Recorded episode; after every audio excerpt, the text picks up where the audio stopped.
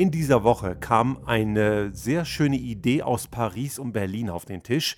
Und ich sage deswegen schon sehr schön, weil sie die Idee des gemeinsamen Europas ein bisschen mehr voranbringt. Aber wir kommen auch gleich dazu, dass es natürlich wieder den gestrigen Gegenwind gab. Aber dazu gleich. Und ich mache hier ganz bewusst schon eine Wertung, denn es geht mir wahnsinnig auf die Nerven, wie sehr manche, auch vermeintlich junge Leute, immer noch im Alten denken. Aber der Reihe nach. Was haben Emmanuel Macron und Angela Merkel gemacht? Und es hat mich sehr gefreut, dass diese deutsch-französische Zusammenarbeit wieder etwas sichtbarer geworden ist. Zuletzt, wenn wir uns das anschauen, so historisch, Helmut Kohl und François Mitterrand haben ja sehr gemeinsam und sehr intensiv Europa gebaut. Und ich bin bekanntermaßen kein großer Fan von Helmut Kohl gewesen. Ich habe ihn auch nie gewählt. Aber ich glaube, was Europa angeht, so war er sicherlich ein Überzeugungstäter. Und auch François Mitterrand war das. Und ein bisschen habe ich diesen Hauch diese Woche wieder gespürt, wenn auch nur in ganz kleinen Ansätzen.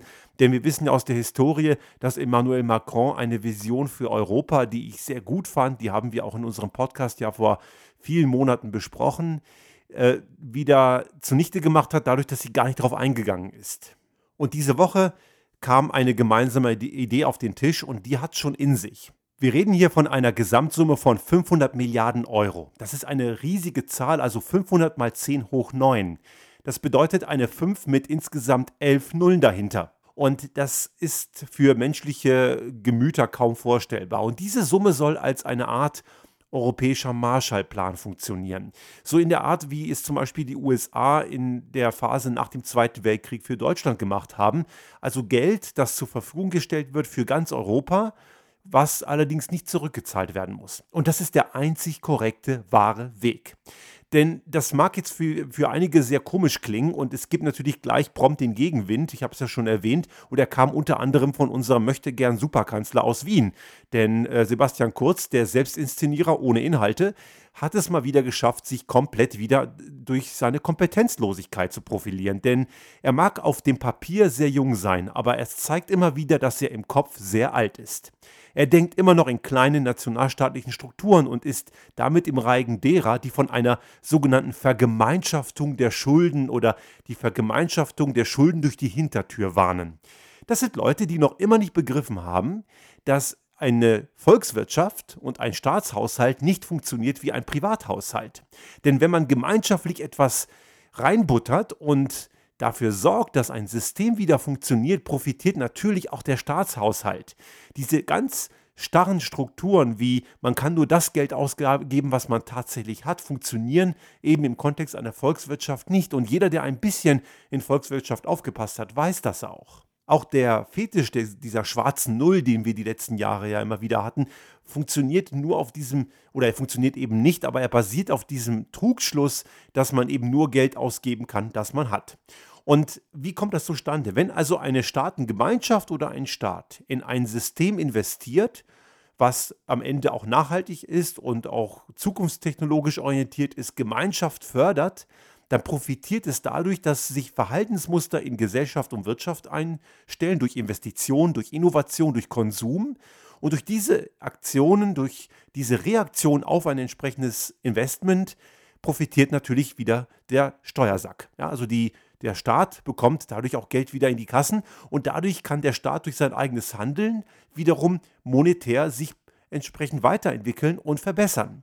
Das geht natürlich für Privatleute so nicht, denn als Privatmensch habe ich wirklich nur das Geld zur Verfügung, das ich eben ausgeben kann. Ich kann mir einen Kredit geben, muss den allerdings irgendwann zurückzahlen. Daher muss man klar feststellen, wenn ein Staat an einer schwarzen Null festhält, investiert er faktisch nichts für die Zukunft und hinterlässt dadurch erst den nächsten Generationen einen riesigen Investitionsstau und damit jede Menge Schulden.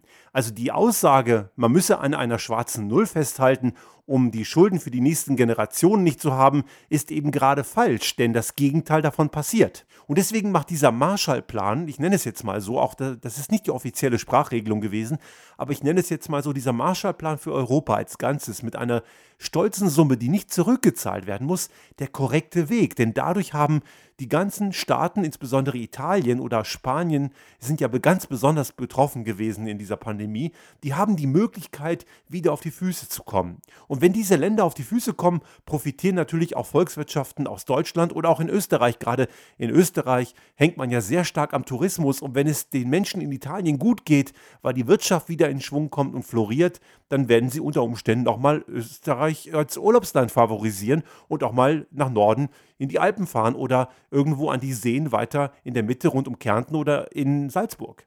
Und das sind alles Effekte, die sich dann wieder positiv auf die hiesige Binnenwirtschaft auswirken.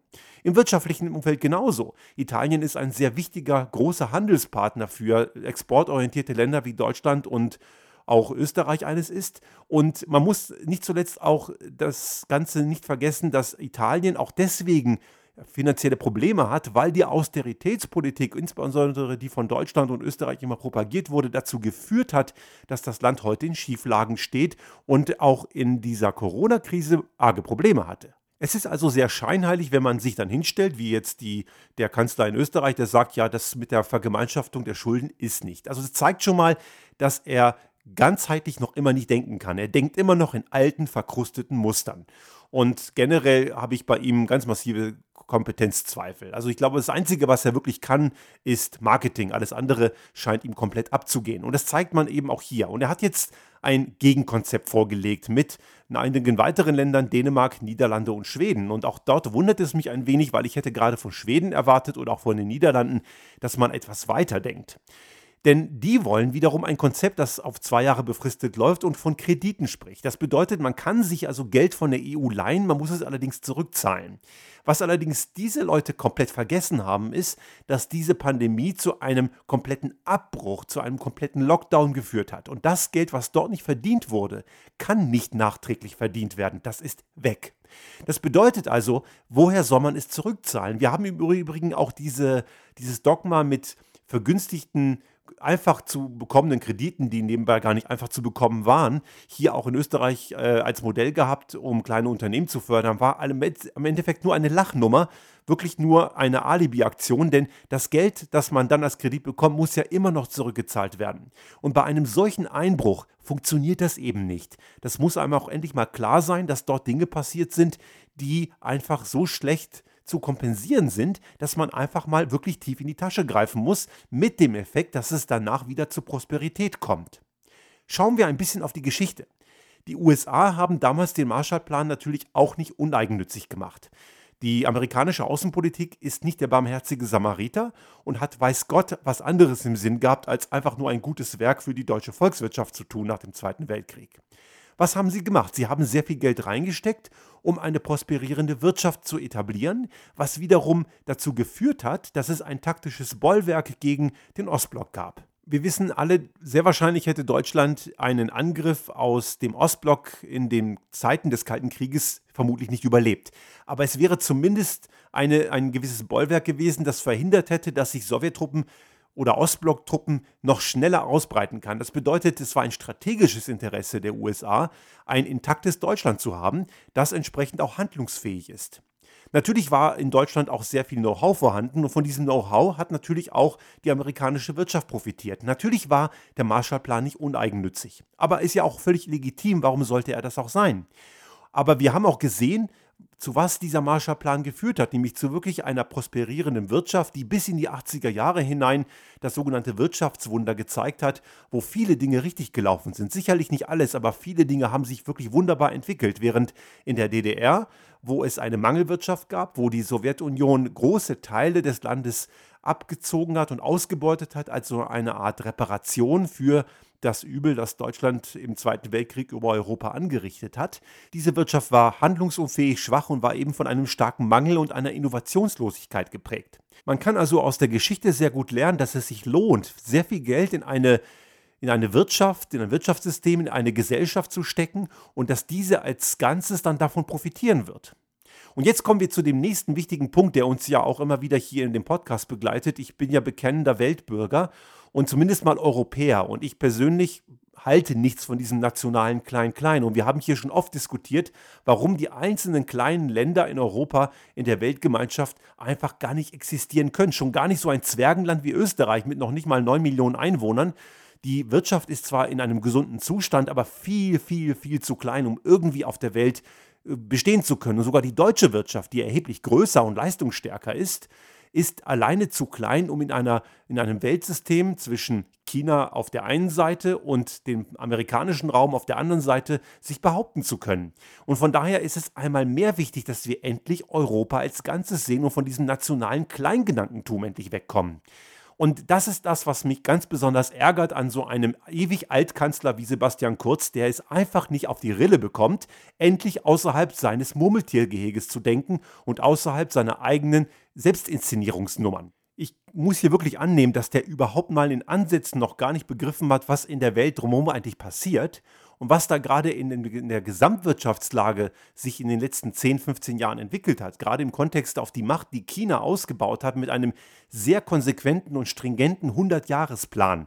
Ja, China denkt sehr, sehr langfristig wenn auch das System China auf, auf keinen Fall etwas ist, was uns ein Vorbild sein muss. Wir erleben ja auch gerade, dass kritische Journalisten, die Dinge berichtet haben, die dem Regime nicht passen, einfach spurlos verschwunden sind und dass dieses Land eine wirklich volle Totalüberwachung hat der feuchte Traum auch vieler Nationalisten hier bei uns. Aber das ist eine Gesellschaft, in der wir nicht leben wollen. Was sie allerdings sehr geschickt machen, ist, sie erkennen die Trends von morgen.